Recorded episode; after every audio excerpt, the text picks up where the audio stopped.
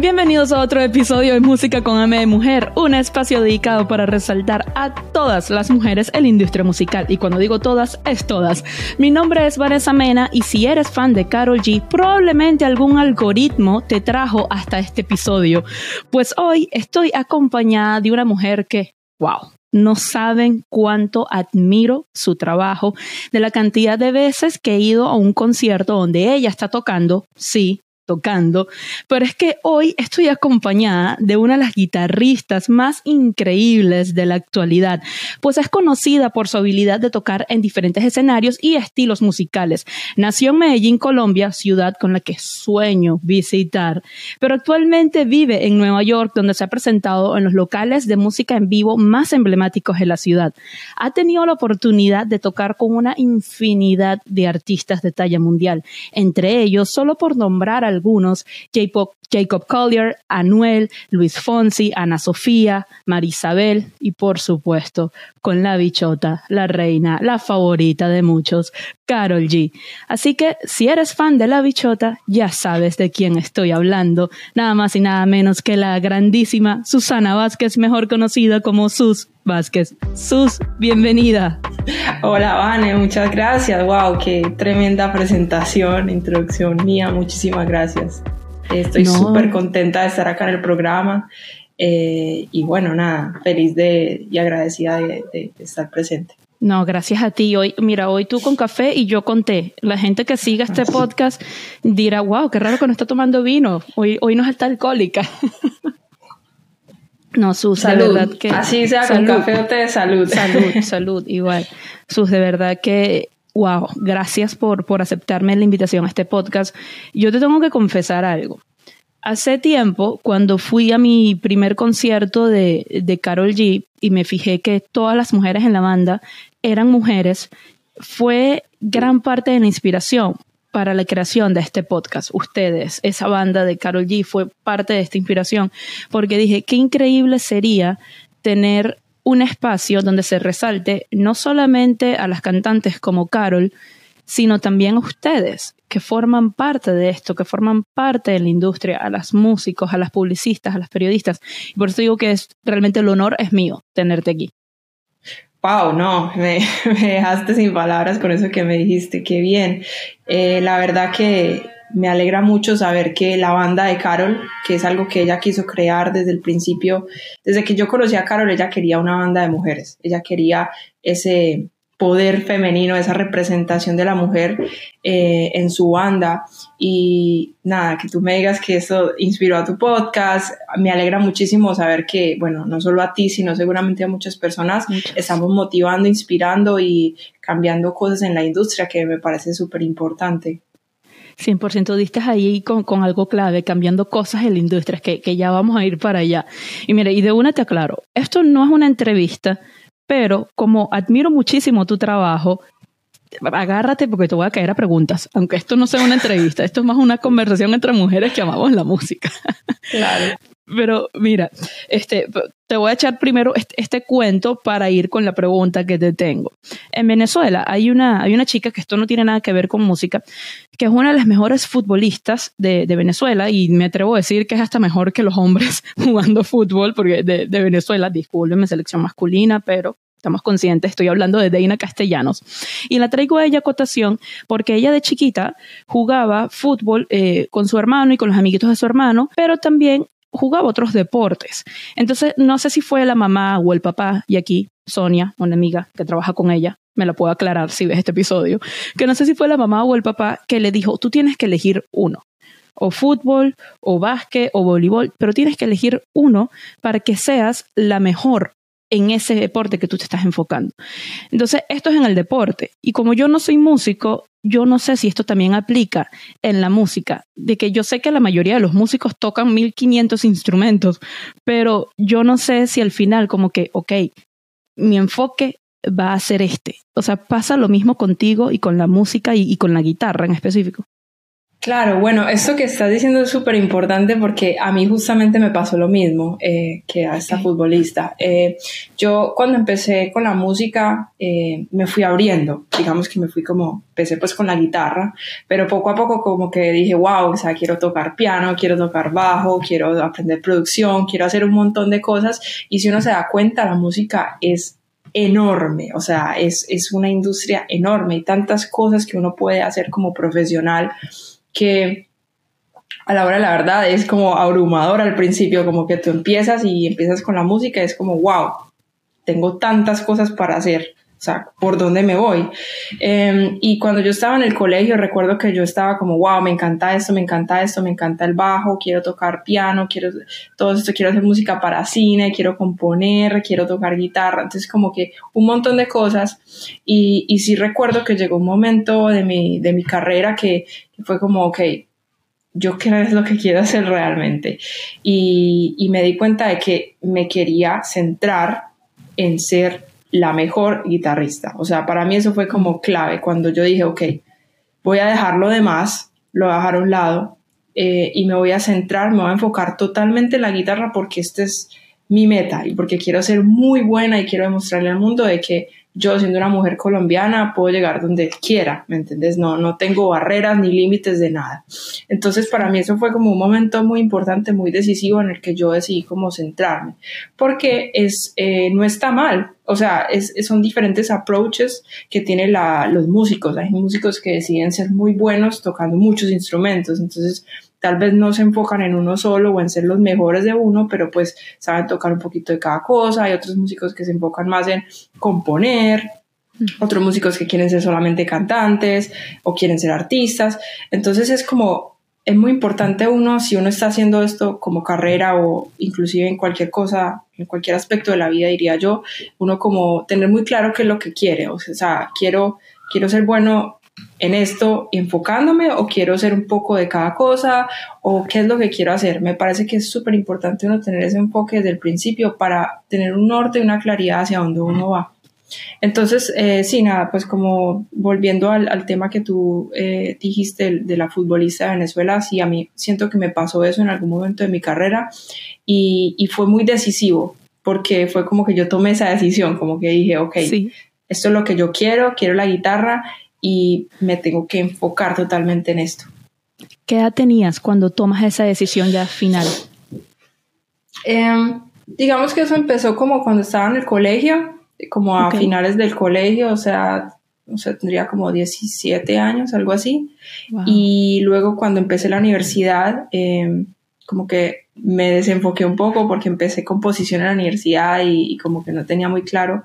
Y luego tomé la decisión de, estudiar guitarra en la universidad, entonces como que cambié mi, mi, carrera y cuando hice eso fue como que, ok, ya sí estoy totalmente como que enfocada ahí. Em, entonces eso es, digamos que a los 21, 20, algo así.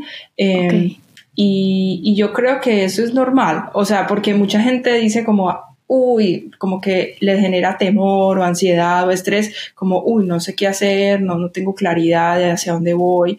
Y eso es normal, o sea, todo todos al principio estamos como, no, no tenemos como cierta eh, seguridad de qué es lo que queremos hacer. Lo importante es como que uno ponerse en diferentes escenarios para probar muchas cosas. Entonces yo pasé por el escenario de componer, pasé por el, escenario de tocar en vivo, pasé por el escenario de estar en el estudio grabando, pasé por muchos escenarios, muchas experiencias de vida que fue como que me fue llevando y diciendo que esto lo quiero, esto no me gusta tanto, me gusta todo, pero esto es lo que más me gusta y hasta que llegó un punto en que yo dije, ok, quiero ser guitarrista y, y realmente me quiero enfocar en, en esto. Creo que fue la mejor decisión que pudiste haber tomado. Y ojo, eres, eres afortunada de, de que tan joven, porque si bien dices, sí, 20, 21, igual es muy joven para ya saber qué quieres hacer con tu vida. Porque, oye, hay gente de 40 años que no sabe qué quiere hacer con su vida. es como que van a un trabajo por ir, por pagar, por, por pagar los, los bills, las cuentas, pero, ¿sabes? Lo están haciendo sin amor porque nunca descubrieron qué es eso que realmente los apasiona. Y ahorita, la verdad que sí. Y ahorita dijiste algo muy importante, que dijiste yo, una mujer de Colombia, puede ser una, una guitarrista exitosa. Actualmente vives en Nueva York, lo que me lleva al tema de que si bien ahorita eh, Miami pues es la cuna de la música latina, en mi opinión personal, Nueva York sigue siendo la ciudad musical más importante por lo menos Estados Unidos, por no decir del mundo, aunque Medellín para mí es una ciudad sumamente musical también, pero Nueva York para mí sigue siendo como que sinónimo de música, o sea, de finales de los, del siglo XIX, principios del siglo XX, que existía lo que se llamaba el Timpan Alley, que no sé si has escuchado de eso, que eran donde estaban todos estos compositores, productores, como un callejón de Nueva York y siempre se escuchaba, bueno, dicen que por eso le ponen Timpan Alley a ese, a ese callejón, porque se escuchaba como que la batería, los golpes, todo. Entonces siempre era como que Timpan Entonces, por eso se coloca Timpan Alley. Hace, hace poco, este año, de hecho, la ciudad ya le dio el nombre oficial uh, a esa calle. Creo que queda por la 28, entonces como que dice calle 28 y abajo Timpan Alley. Ah. Pero, volviendo al tema de que eres de Medellín y dices, una mujer de Colombia también puede tener este éxito como, como guitarrista. ¿Cómo empiezas a tomar la decisión de venirte a Nueva York? ¿Fue siempre como que Nueva York lo que tú tenías en mente, que era tu ciudad destino para desenvolverte en la música? No, eh, realmente cuando yo estaba en la universidad eh, empecé a trabajar mucho en Medellín, trabajaba tocando en bares y, y, con diferentes artistas y bandas, pero como que yo siempre decía, yo tengo que irme de acá, o sea, como que yo, yo siempre decía, necesito ir más allá, o sea, necesito como siempre crecer, seguir creciendo. Y cuando llegó un momento de mi vida que yo ya sentía que no podía crecer más en Medellín, em, como que había llegado al límite de lo que podía hacer allá, eh, dije, no, yo me tengo que ir para Estados Unidos. Y siempre era como Estados Unidos, Estados Unidos, porque pues es, no sé, se ve como la industria grande. Yo, eh, sin embargo, pues no tenía ni idea, ni mi ignorancia, no, no tenía ni idea de qué estaba haciendo. Y no sabía con certeza hacia dónde ir, porque eso es muy curioso que me digan lo de Nueva York.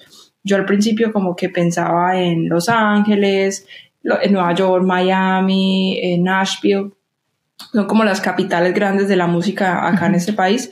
Y, y, y, estuve varios meses como realmente tratando de descifrar cuál era el lugar a donde yo quería ir, con dónde me iba a sentir mejor.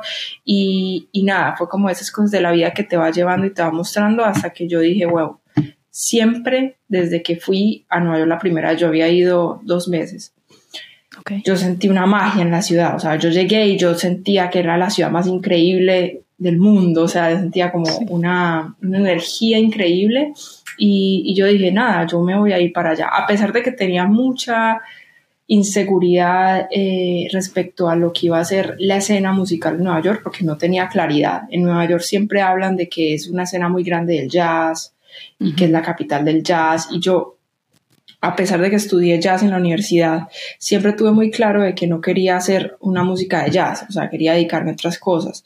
Eh, entonces tenía como ese temor de, uy, me voy a ir para Nueva York y solamente va a haber jazz y no voy a poder hacer lo que yo realmente quiero, eh, pero fue totalmente, no, o sea, no, no es así. Como tú sabes, Nueva York es una ciudad multicultural que tiene, así como es multicultural y todas las nacionales de, nacionalidades del mundo están ahí, lo mismo pasa con la música. O sea, hay escenas para todo, de todo tipo de música. Entonces, cuando yo llegué fue como encontrarme con eso, como, wow, o sea, aquí puedo irme para esta escena, para esta otra cosa, para esto, o sea, como hay de todo un poco y, y nada, encontré como mi lugar ahí. O sea, cuando dices que te daba miedo de, de, que, wow, que esto, esto no es exactamente lo que yo quiero hacer, que era solamente jazz, te refieres a que tú querías también como que tener la posibilidad de, de estar, de desenvolverte en cualquier escena musical, o sea, de estar en, en cualquier género, me imagino.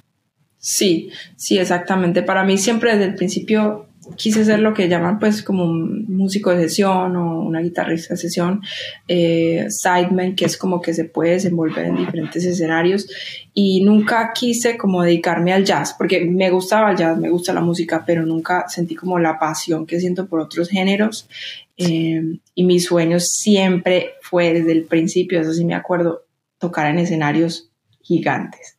O sea, yo me visualizaba, yo despertaba y decía, pucha, yo me imagino en un estadio lleno de gente, una arena así llena de gente, yo estando ahí en el escenario.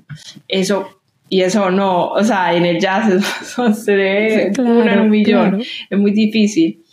pero más que eso era la música, como que el jazz me gusta, pero no siento como la misma pasión que siento por el rock o por el blues o por el funk o por el indie, el pop y eso. Entonces como que como que siempre tuve eso en la mente y bueno, obviamente tenía miedo de mudarme a Nueva York y que fuera una escena jazzera porque pues ya de por sí mudarse a otra ciudad, a otro país es, es bastante difícil. Entonces como era como ese miedo de, pucha, voy a llegar allá, me va a forzar todo eso y, y maybe no va a ser el lugar para mí. Mira, háblame un poco, eh, estaba leyendo sobre ti, tu biografía, y me encantó algo. Eh, Top Queens. ¿Qué es exactamente Top Queens? Yo las empecé a seguir por Instagram, eh, pero vi, o sea, no sé si han seguido tocando. La última fecha que vi del flyer que tenían era el año pasado, pero cuéntame un poco cómo surge este proyecto. ¿Qué es Top Queens? Bueno, cuando estaba en Nueva York precisamente eh, recibí eh, un, un, mensaje pues de, de Juliana lo que es la baterista de, de Carol también. Em, y ella me escribió y me dijo, mira, yo tengo este proyecto, eh, de, es una banda de solo chicas, tocamos funky, yo como, wow, o sea, me encanta. Eh, escuché la música y dije, wow, me encanta. Tenían un par de canciones y dije, wow, esto es mío. Entonces de una, como que empecé a hablar con ella y conectamos súper bien, empezamos a tocar en, en, muchos, en muchas bandas y todo y creamos lo de Top Queens. Entonces como que ella me, me, me hizo parte de la banda y, y, ya como que yo lo volví también mi proyecto personal porque me gusta tanto la música, me, me siento súper identificada que hemos empezado ya a componer juntas y la idea es como que sí sea como mi proyecto personal, que para mí es muy importante también tener eso, además de toda la parte profesional, todos los artistas con los que toco, todo mi trabajo, por decirlo así, que no se siente un trabajo, pero pues digamos mi trabajo, tener también como un proyecto de música propia en el que yo pueda mostrar eh, mi, mi, mi, imagen y, y visión personal y mi música personal. ¿Ya, ¿Ya salió algún tema compuesto por ti o todavía no? Sí, todos están en, en, Spotify, los puedes escuchar. En serio, los quiero escuchar, pero ya va, ¿los cantas tú o, o alguien más? No, no, yo solo toco la guitarra. Ok, ok, Hay una no, wow. So, Sharice es la cantante. Y la okay. banda como tal es Top Queens, que es, pero Juliana okay, y yo okay. somos las que componemos todo la Ya, o sea, ya los puedo sí. buscar en Spotify de Top Queens sí, y ahí va a escuchar, Queens. ok, como este y ya está. Me encanta. Mira, pero hablando de Top Queens, hablando de Queens, de reinas, estoy en presencia de una reina, de una bichota. Yo no tengo el, el honor de conocer a Carol, no, pero se nota que es increíble persona. Eh, cuéntame cómo se dio esta oportunidad de, de trabajar con ella. Claro, bueno, eh, yo conozco a Carol ya hace varios años, cuando ella todavía estaba como en, en, Colombia, no había pues como salido internacionalmente como artista. Recuerdo que me llamó una bajista de Colombia como, bueno, ahí está chica, Carol G, está queriendo tener una banda para este show. Y yo, bueno, dale, la verdad nunca había tocado reggaetón en mi vida. eh, ni, ni escuchaba reggaetón, no sabía quién era, pero me dije, bueno, de una. Y tocamos en un, en, en un show en un pueblo. Y luego de eso no volví a saber nada de Carol G, porque yo tampoco escuchaba reggaetón. Ni, ¿Hace ni, cuánto ni, tiempo fue eso? Ponerle 2016, algo así. Okay, o sea, ya okay. hace bastante tiempo. Sí. Y, y yo pues seguí con mi carrera, creo que me mudé a Nueva York y un día recibí una llamada de, del manager y me dice como, bueno, Carol quiere eh, tocar contigo en, en, un show en Las Vegas. Y yo, en Las Vegas, ¿cómo así? Pero yo había perdido el contacto totalmente, ni, ni la había seguido por redes ni nada. No. Cuando yo voy a Las Vegas y me di cuenta que era un show para los Latin Grammy de YouTube. Y, y yo no entendía nada. yo estaba como, ¿qué está pasando? ¿En qué momento esta mujer llegó acá? Y, sí. y nada, ya tenía en ese momento, ahora me llama, o sea, estaba empezando a pegar fuerte. Y, y, fue como, wow, a mí como que volverla a ver me inspiró de una manera que no te puedo explicar. Como, o sea, como que yo era como, wow, yo la veía y decía, esta mujer de Medellín está haciendo esto sea, a mí me inspiró demasiado. Yo dije, yo quiero eso dentro de mi field, que es tocar la guitarra. O sea, yo quiero salir adelante y como colombiana mostrarle al mundo que una mujer puede llegar muy lejos. Y creo que ella, eso fue lo que hizo en, en una industria de de solo hombres, pues en su momento el reggaetón eran hombres nada más y ella logró salir adelante y ahora es una de las artistas más grandes del mundo em, latino, inclusive también de, de, Estados Unidos y todo. Em, y nada, ese segundo show fue como que, wow, fue como que esto es increíble lo que está haciendo ella. Y, y empecé como a seguirla y ya de ahí empezaron a ver más shows, más shows.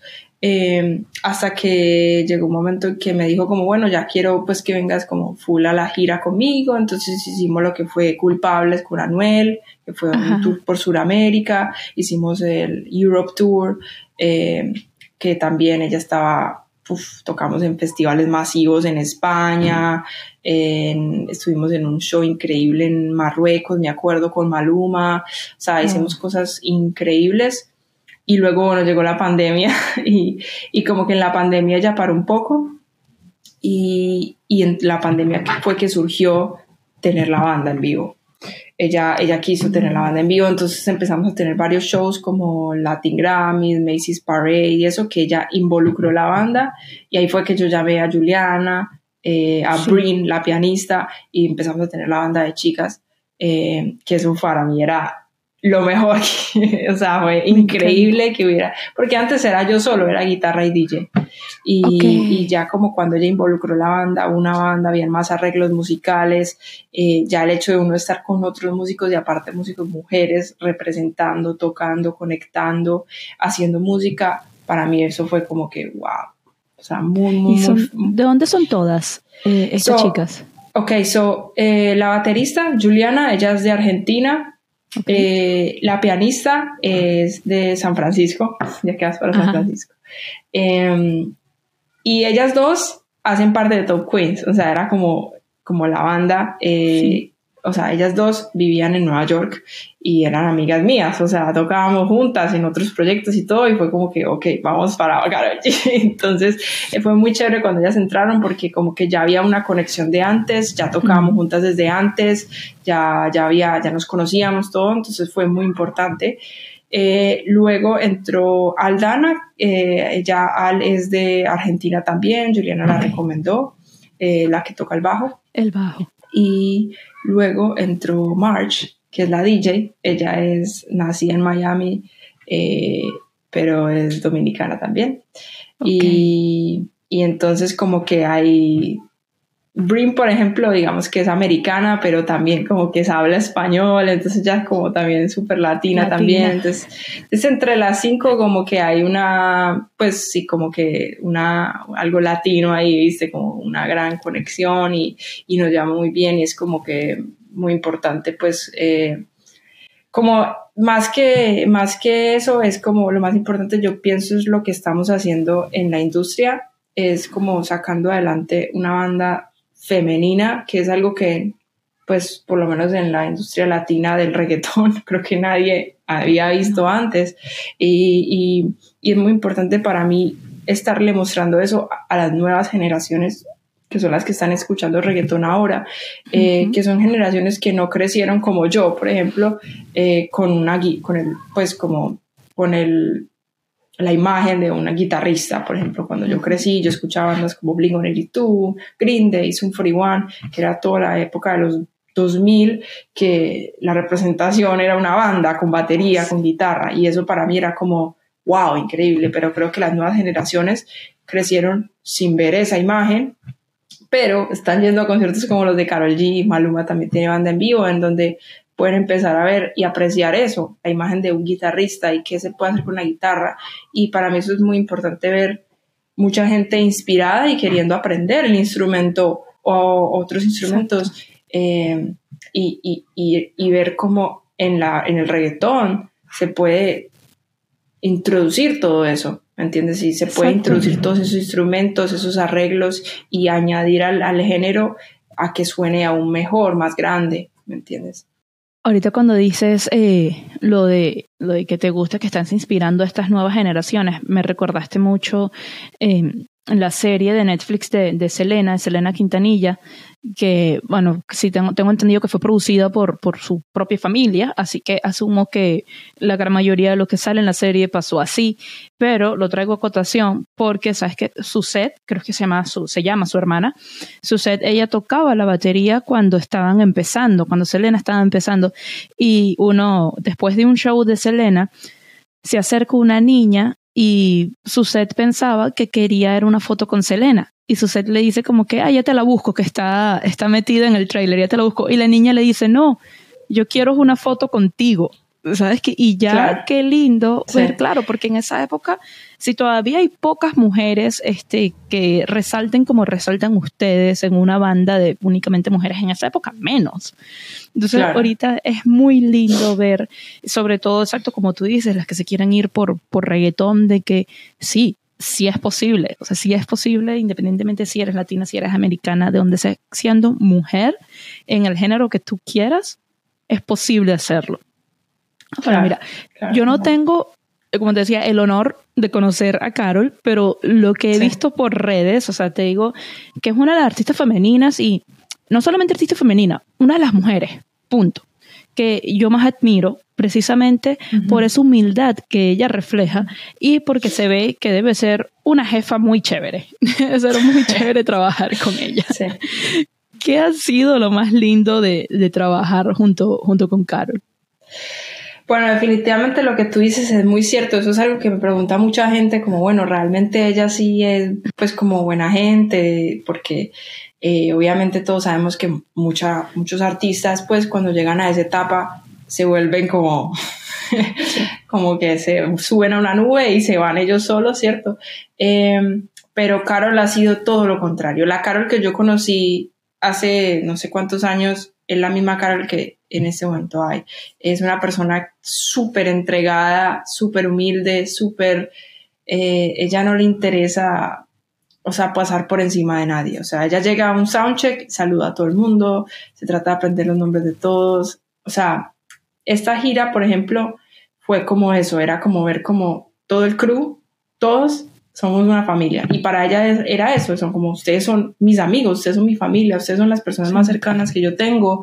Y, para ella era súper importante que nosotros sintiéramos eso, como que no sintiéramos como, ah, sí, Caro, el artista y todo, no, sino que nos sintiéramos parte de lo que ella hace y, y, es muy chévere porque ella trata, dentro de su agenda súper ocupada, tener momentos para compartir con todos. Entonces hay veces dice como, bueno, vamos a, voy a invitar a este restaurante, vamos todos a cenar a ese restaurante, o vamos a este parque o a esto, y, y es muy chévere. O inclusive en el mismo venue, como, bueno, cuando vamos a cenar todos en, en el catering? para mí más que una jefa, como dirías tú, es como una compañera y, también como una mujer que realmente yo diría que me cambió la vida, pues por, por solo el hecho de la inspiración y motivación y todo lo que ha hecho por mí, sin que de pronto ella lo haga conscientemente. Eh, y, yo voy a estar infinitamente agradecida toda mi vida con ella por, por eso. Claro. Mira, ahorita tú hace rato mencionaste que, que tú soñabas con tocar en escenarios así enormes. Y se te nota en la cara que te lo estás que estás viviendo tu sueño, que te lo estás disfrutando, porque como te dije al principio cuando estaba dando tu introducción, yo claro que me fijo en todas ustedes, en la banda de, de mujeres de Carol G, y por lo menos en Coachella, tu cara en Coachella, o sea, era como que, wow, pero me imagino yo que no sé si va a ser Coachella, pero aparte de Medellín, que es pues la ciudad de ustedes, eh, ¿qué otro festival o ciudad tú sientes que, que, ha sido como que increíble la energía en cuanto a la energía de la gente, me refiero? Eh, de la gente, ok. Em, probablemente el Costa Rica en, en, en Sudamérica fue como que se sintió una energía muy especial. Eh, así de, de, conciertos importantes para mí personalmente. Coachella obviamente fue un highlight de mi carrera muy grande, pero hubo dos que yo diría que son los más importantes y fue el Estadio de Medellín en diciembre del año pasado, que fue dos noches soldados en el estadio de mi ciudad y era como estoy volviendo a mi ciudad, pero a tocar en el estadio. O sea, era como, no, no, todavía no me lo creo. De donde yo vengo, de donde yo soy, donde yo crecí, donde yo pasé incontables horas practicando la guitarra, aquí estoy tocando en el estadio de Medellín. O sea, es como, como ver todo el sacrificio, todos los años ahí en, en un segundo en el show. Y eh, el Madison Square Garden en Nueva York, porque Nueva York es como mi segunda ciudad, o sea, o el lugar donde yo me fui a soñar, a tratar de hacerla, a tratar de lograrla y ya después de tocar el Madison es como que okay, ya me puedo morir tranquila, no sé, ya. O sea, era como un gran sueño de mi vida tocar ahí y, y nada. Pero eh, respecto a la energía de la gente, recuerdo dos, ahora que me acuerdo. El de Costa Rica era como que la gente en Costa Rica es muy chill, como que el, lo de la frase de pura vida es muy, muy cierto. Y como que se sentía un show tranquilo, pero con mucha energía. Eso me encantó. Y hace ya varios años, me acuerdo en el Festival de México de Pal Norte, de Cata Pal Norte, festival masivo. Pero fue como que no sé, me acuerdo que hice el solo de guitarra que hago en el show y fue como que la gente estaba, no sé, le encantó el solo, la, no sé si fue porque era rockero, no sé, pero como que la energía de la gente se sintió diferente a, cualquier otro show normal, sin decir que la energía de la gente en los shows es mala, o sea, es, increíble, sino que estoy sobresaltando pues como shows que, que se sintieron diferentes. Sí, no, por eso lo pregunto, porque no, ojo, no estamos diciendo que un público sea mejor que el otro, sino que por X factor de la noche siempre la energía puede cambiar en, en, cada show. Que ahorita que mencionaste lo de lo del Madison Square Garden, esto es lo que yo siempre comentaba con mis amigas. Yo, yo las fui a ver ustedes cuando se presentaron en el Hulu Theater adentro del Madison Square Garden. Y yo me acuerdo que yo, yo pensé, sabiéndolas ustedes allí, y yo decía, no entiendo, porque ellas no están como que en el main stage del Madison como tal, porque están en este teatro si ellas son enormes, o sea, es Carol G y su, y su banda, no entiendo. Y nueve meses después están ustedes en el Madison Square Garden, sold out, y luego en el Barclays Center también sold out. Que yo no tuve el, privilegio de ir al de Madison, pero fui al de Barclays y también Wow, de hecho, creo que tengo videos tuyos. Ahorita te los paso. De, de Gracias. Sí, a mí me pasó lo mismo. O sea, cuando salió la gira Bichota el año pasado, eh, ok, decía Hulu Theater Madison Square Garden y yo estaba, no me importa que es el Hulu Theater, es el Madison, es el Madison, es mi sueño. Y me acuerdo ese día que llegamos y entramos al teatro y era chiquito y yo decía, ah, qué bueno, ¿por qué no es el Madison? Qué lástima. Pero inmediatamente me dije, no, basta, o sea, hoy es el Hulu Theater, pero el Madison va a ser el otro año o pronto, no sé, pero ese pasa porque pasa. Y ya este año fue como, oh, lo logramos, el Madison, ya el real. Y es que, no pasó ni siquiera un año, fueron nueve meses, porque, porque yo saqué la cuenta, nueve meses que ya en el Madison y sold out, o sea, increíble, y que hayan tenido esos shows así back to back. Pero mira, Su, ahorita voy con una parte del podcast que te cuento que vas a estrenar este nuevo segmento porque antes era un juego de canciones donde todas las invitadas sufrían porque les ponía a reconocer canciones, pero contigo dije, bueno, no, vamos a hacer algo diferente. Me compré hace poco este juego por internet y esto no es publicidad, nadie me está pagando esto, gracias, ojalá si me quieren hacer sponsor de este juego, chéverísimo. pero digamos que es un juego para conocer un poco más a tus amigos y si bien tú y yo nos acabamos de conocer, pues te quiero conocer un poco más. Entonces, el primero en realidad es como una especie de, no es un reto, es como, diría yo que un juego, que te vas a meter ahorita en mi Instagram y tú vas a elegir una foto mía que tú crees que yo debería de usar en un perfil de dating apps y yo voy a hacer lo mismo con tu Instagram. ¿va? ok, entonces me meto en el celular. Métete en el celular, exacto, y me lo muestras y yo después lo, lo monto aquí cuando haga la edición. Ah, qué bien, a ver. Uy, esto me encanta. La acabas de subir hace poco, pero me encanta, te lo voy a mostrar. ¿La ves ahí? Ok, espérame, espérame, escojo la tuya. Esta, la de tu cumpleaños. Ah, listo, ya sé cuál es. ok, ahora, esto sí ya es pregunta para ti. ¿Y cuál es va a estar, Ah, No. ¿Esta? Ah, no la he visto bien. No sé, te ves bien Ah, Boss sí. Lady. Ahí, Sí, sí. Me gusta. Julio Miranda, mi amigo, tomó esa foto. Tremendo Ah, sí. fotógrafo. Muy bien. Sí. Aplauso para. ¿Cuál, cuál es el nombre que no lo escuché bien? Julio Miranda. Julio Miranda. Julio Miranda. aplausos para Julio. Mira, ahora, pregunta. Si vas a llegar tarde a un sitio, si sabes que vas tarde, ¿cuál es normalmente tu excusa? Y aquí te estoy alatando con todo el mundo. Bueno, primero que todo tengo que decir que si yo voy llegando tarde en sitio, sufro. o sea, no me gusta llegar tarde. No soy como las personas que llegan tranquilos, no les importa. No, yo, yo sufro si estoy llegando tarde. Me gusta llegar puntual siempre. Eh, ¿Cuál es mi excusa? No, es que depende. Bueno, el, el, el subway es lo más normal, ¿no? O sea, bueno, sí, si estás en Nueva York, o el tráfico, el tráfico. Qué pena, tuve un problema, hay mucho tráfico y no. Mira, ¿y qué es esa cosa eh, en lo que tú te has exigido mucho últimamente que tú dices, wow, he sido como que muy dura conmigo misma? Pero dura en un buen sentido o mal sentido. Puede ser en el buen sentido, pero el punto de que ya sabes que te estás exigiendo como que mucho, como que estás siendo Mm, tu propio crítico, pero de manera excesiva. Es El gimnasio últimamente. Empecé a hacer eh, levantamiento de pesas eh, hace como un año y hay veces que me he exigido tanto que me lastimo la espalda y, y me duele mucho la espalda y me cuesta hasta levantar la guitarra y eso. Entonces, Eso te iba a preguntar, Ah, ¿cómo ahí tengo que medirme un poco. Al final de la gira de Latinoamérica, me acuerdo que hice una estupidez de esas, me fui a un gimnasio ya en Costa Rica, ahora que me acuerdo, Costa Rica. me fui al gimnasio, levanté una pesa y llegué al soundcheck en Costa Rica y no me podía mover.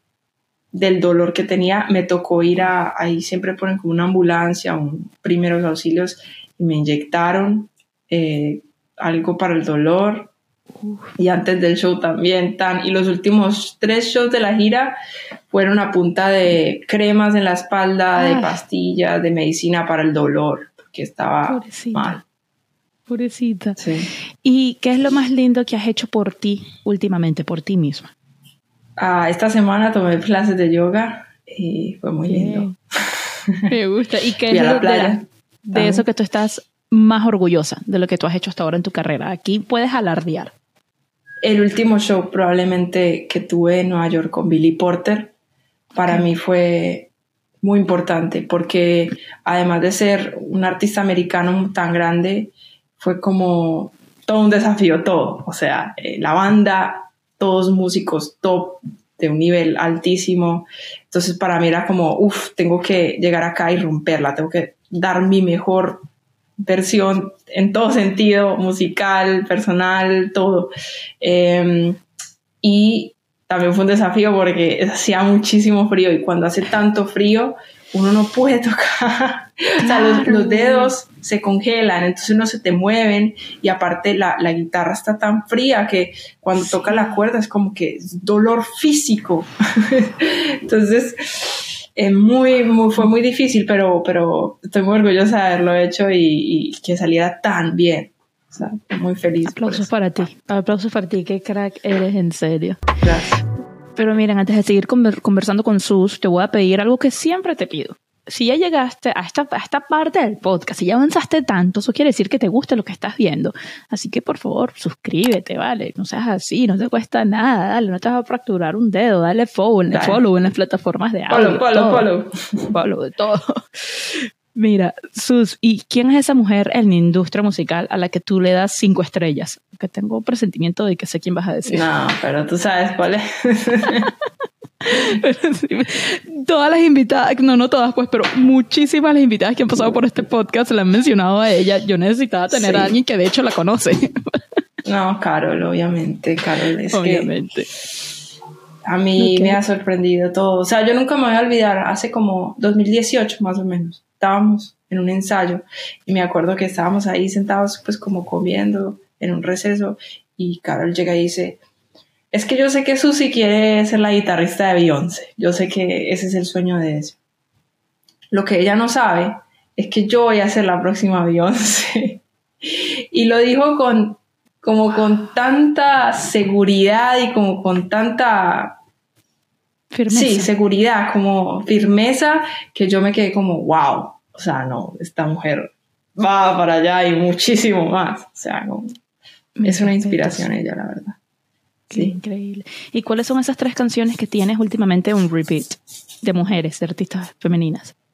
Eh, bueno, voy a decir obviamente la última de Carol porque nada, o sea, la estoy escuchando. Cairo. Cairo, está buenísima. Em, de mi vida, eh, siempre me gustó mucho Kelly Clarkson. Em, Behind These Hazel Eyes, esa canción la he escuchado millones de veces y me encanta Pink. Amo Pink con todo mi ser. Eh, probablemente Sober or Try alguna de esas canciones. Amo. Sí. Amo. ¿Y qué planes tienes para el 2023? Bueno, seguir de gira, tocar con mucha gente. Hay varias sorpresas por ahí que todavía no puedo decir, pero claro. vamos a estar activas haciendo muchas cosas increíbles. Entonces, nada, estoy muy feliz con eso. Me encanta.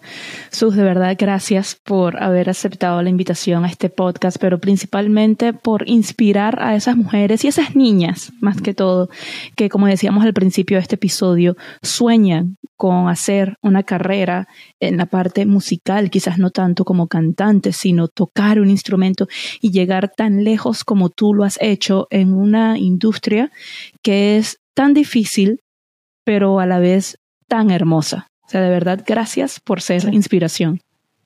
No, de verdad que significa mucho. Mil gracias a ti por, por tenerme aquí y nada, aprecio a todos los que están escuchando. Gracias por tomarse el tiempo. Eh, follow, por favor, el podcast y escuchen muchos más, porque hay muchos por ahí. Bueno, así como ya lo dijo Sus, o sea, por favor, déjenme en los comentarios en este episodio qué tal les pareció, qué temas quieren que toque más adelante. Y como lo estaba diciendo Sus, denle follow en todas las plataformas. Estoy en TikTok, Twitter e Instagram como arroba música M de mujer, sin el con. Y mi cuenta personal es arroba vanemenag y obvio tienen que seguir a sus, sus, si no te siguen, que no sé qué están haciendo con sus vidas, ¿cómo te pueden encontrar en las redes sociales? Muy fácil, sus Vázquez en todo. SUS Vázquez. Instagram, YouTube, eh, website, todo. Todo. Y también tienen que seguir a, Top Queens, es, ¿no? Top Queens, claro que sí. T-O-P Queens. Top Queens, por favor.